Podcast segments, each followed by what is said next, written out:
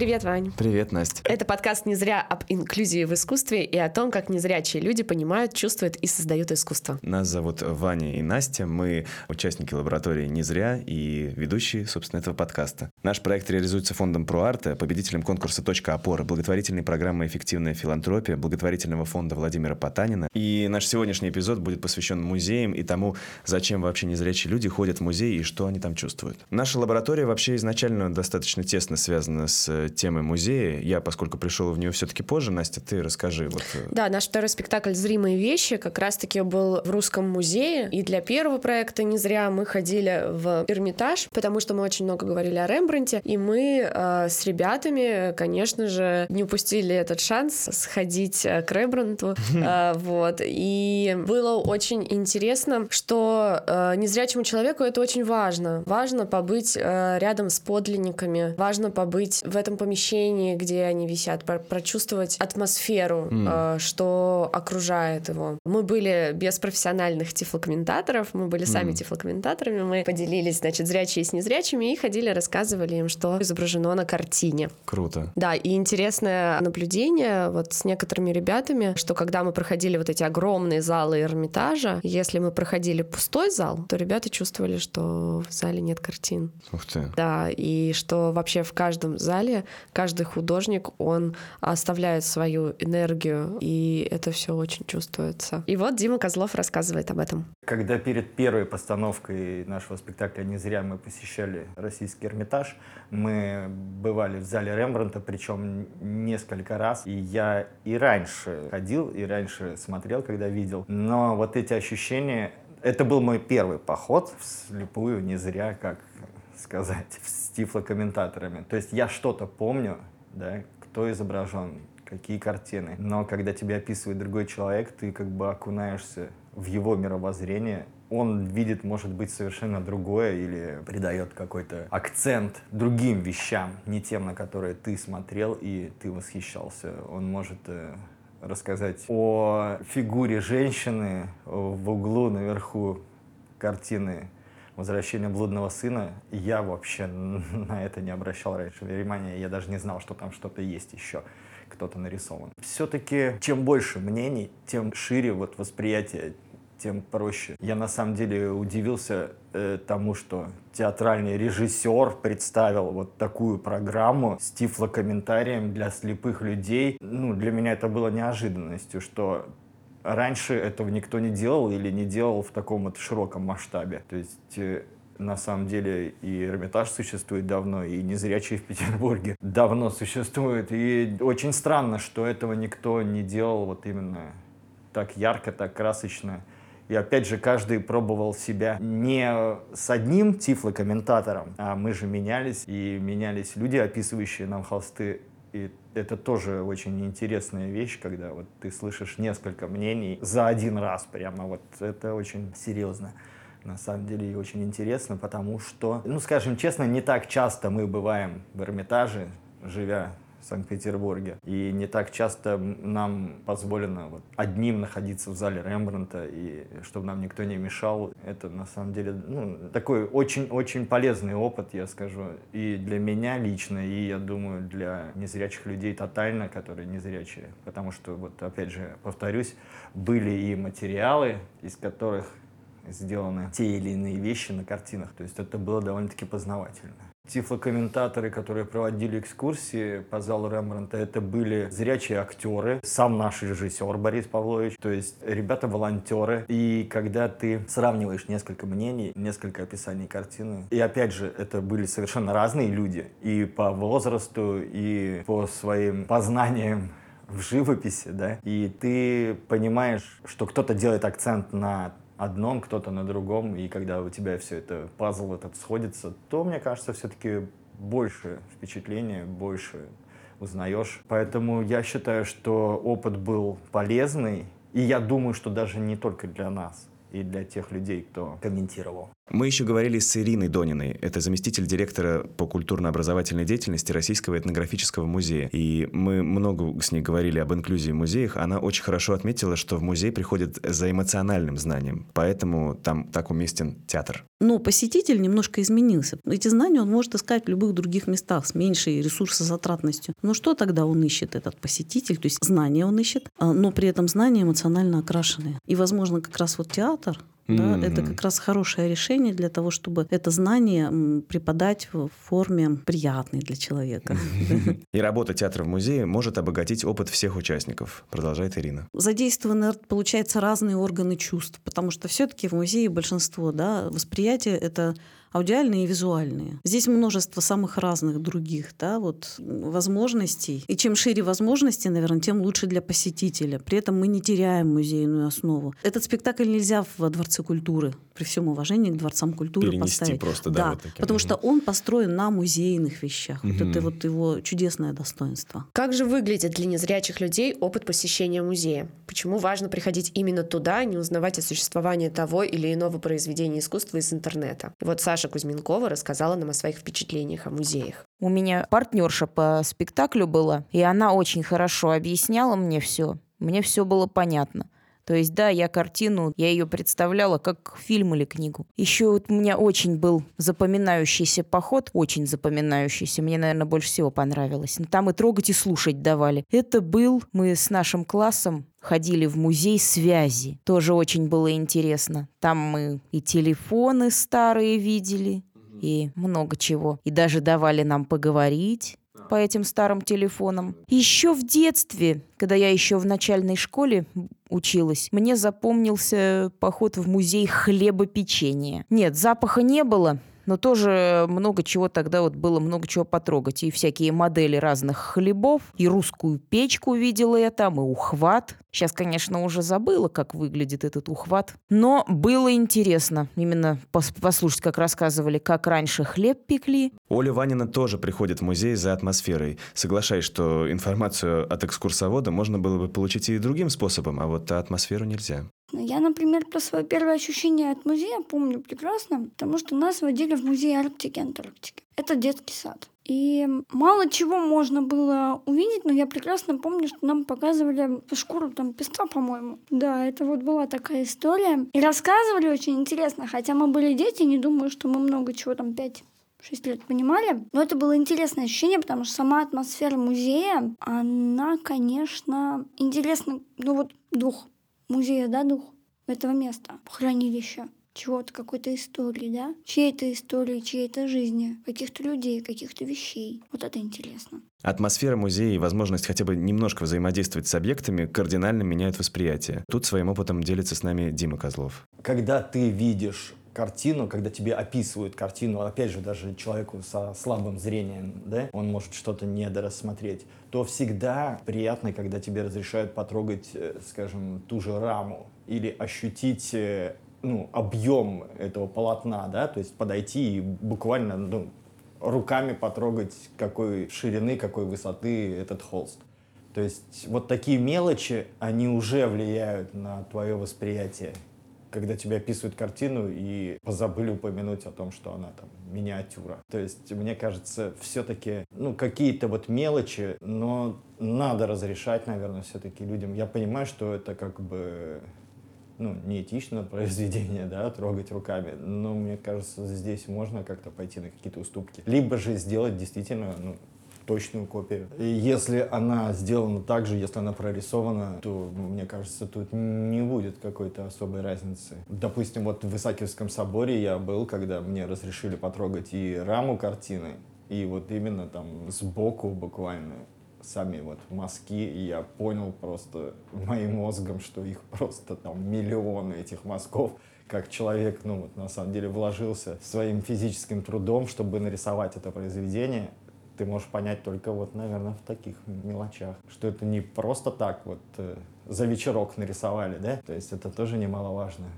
для ощущения. Восприятие, опять же, то есть говорить о том, что это великолепное полотно, можно сколько угодно, но если человек ну, не понимает, что на нем нарисовано и как это нарисовано, как это прорисовано, то он уйдет с таким впечатлением, ну как бы вот то же самое, что я послушал, допустим, в интернет описание картины и все. То есть все-таки поход в музей, он должен ну, быть более расширен, нежели просто объяснение, кто, что и какие цвета. Кажется, решить эту проблему могут тактильные копии. Тактильная копия — это, в смысле, копия картины, которую можно потрогать? Да, да, да, да, да. Даже есть вот Рембранта, портрет. У нас есть в Эрмитаже, можно прийти потрогать. Правда, у А. работников нужно заранее попросить, чтобы они его вынесли. Видимо, там нужно как-то сделать запрос. Вот. Но тактильные копии имеются. Они, кстати, очень дорогостоящие. Ну, наверное, здесь тоже много своих каких-то особенностей, нюансов. Вообще большой вопрос, э, какое отношение она имеет э, к оригиналу, ну, то есть тактильная копия, потому что, ну, допустим, там Рембрандт, он же э, не думал, я думаю, что когда-то там в 21 веке будут на него делать тактильную копию. Да, чтобы люди смогли его воспринимать. Наверное, да. И все же тактильные копии необходимы для большего понимания. И с этим вроде как согласны все. Вот Маша Иванова тоже предлагает рассматривать э, тактильные копии просто как средство для передачи информации о том, что происходит на картине, а не как отдельный вид искусства. Ну, может быть, это нужно для общего ознакомления, не как экспонат в музее, а как э, процесс образования, то есть там в школе, например, чтобы дети хоть как-то представляли. Ну, нужно же, в принципе, изучать, да, как, как-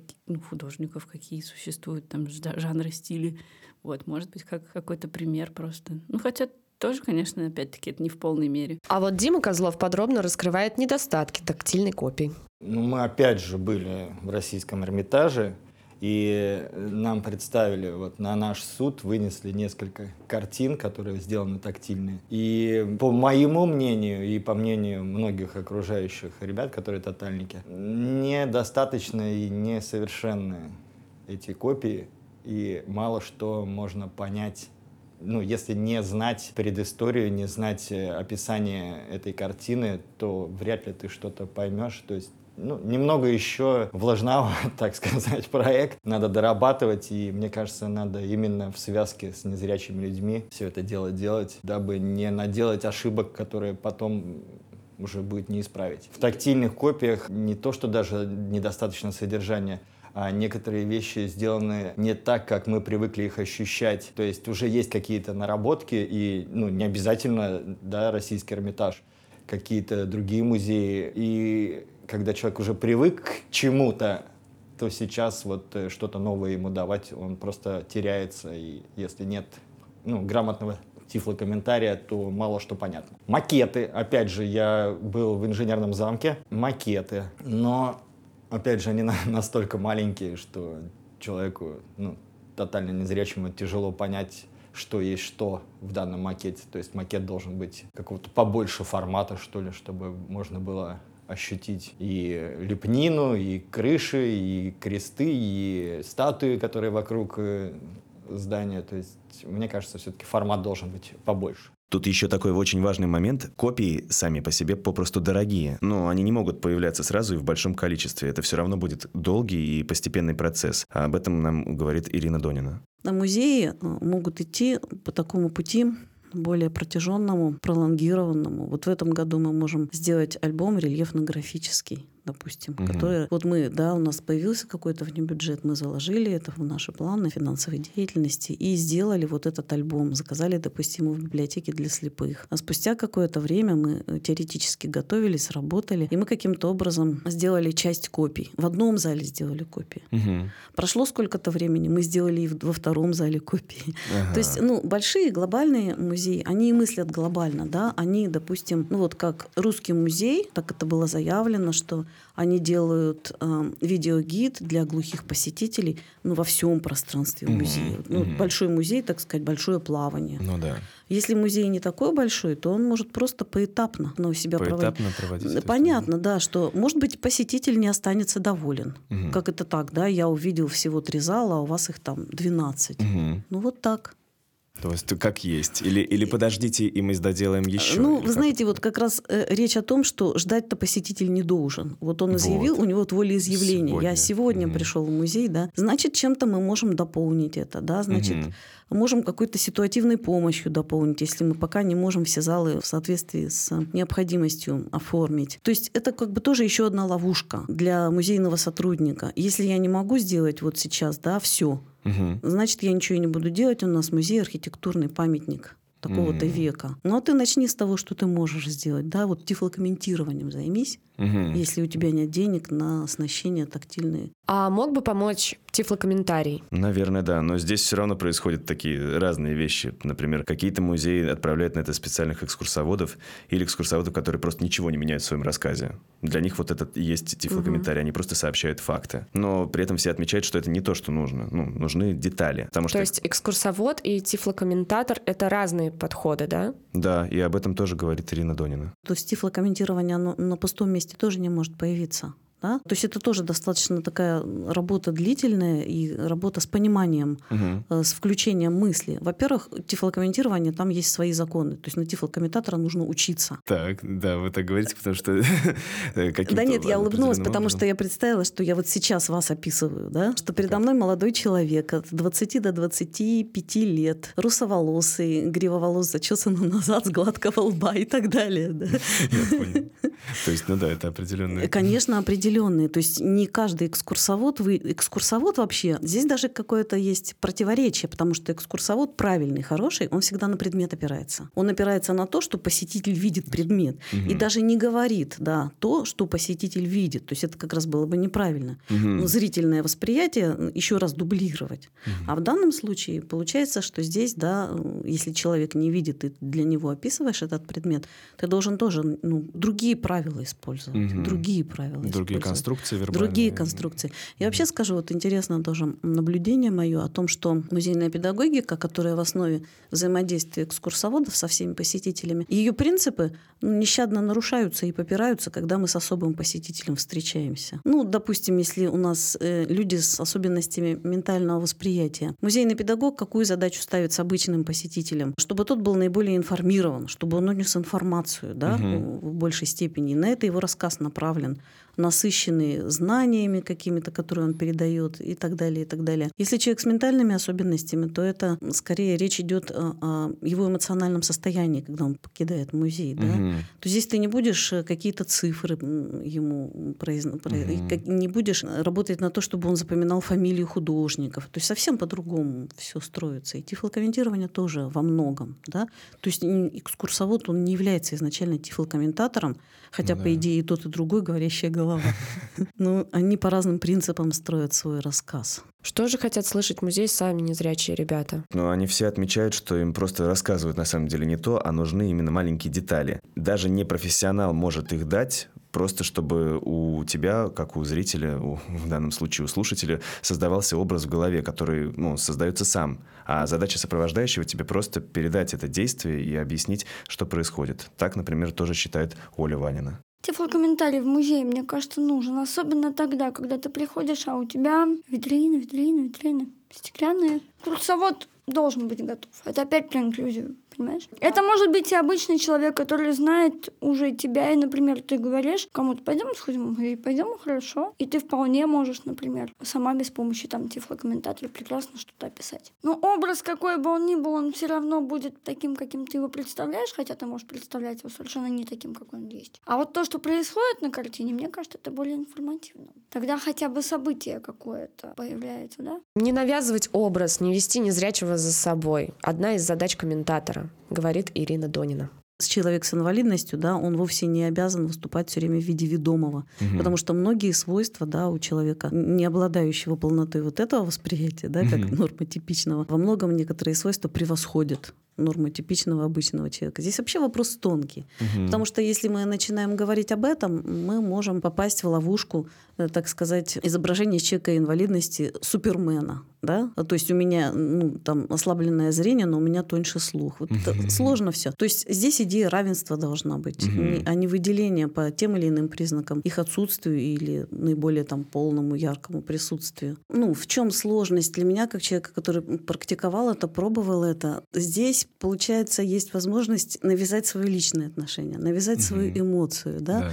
А, собственно, ведь даже, знаете, есть такой эксперимент, про него очень любят говорить в психологической, около психологических сферах, когда студентам, там, я не знаю, юридического факультета показывают а, фотографию и говорят, что это знаменитый преступник, серийный убийца, и просят, значит, доказать, да, что они действительно видят серийного убийцу. Mm-hmm. Или говорят, вот у него глаза там глубоко посаженные, губы сжатые и так далее. В другой группе показывают ту же фотографию и говорят, что это великий ученый, который открыл лекарство против страшной болезни. И просят тоже дать ему описание. Они говорят, у него мудрые глаза, у него, значит, сжатые губы, потому что у него сила воли такая мощная. То есть вот от заданности угу. иногда зависит восприятие человека, да, и поэтому в тифлокомментировании мы тоже, в общем, должны как-то понимать, не навязываем ли мы уже свое какое-то оценочное суждение, не задаем ли мы какую-то программу уже человеку для восприятия. С другой стороны, если ты такой безэмоциональный комментатор, то, собственно, ты вообще что, машина, робот, да, и э, можно все это тогда озвучить с помощью технологий каких-то, и не нужно ну, да. человека привлекать. Друзья, спасибо большое, что послушали наш выпуск подкаста «Не зря». Подписывайтесь на него, если вам понравилось. Ставьте ему оценки там, где вы нас слушаете. И рассказывайте, пожалуйста, про нас всем, кто так же, как и вы,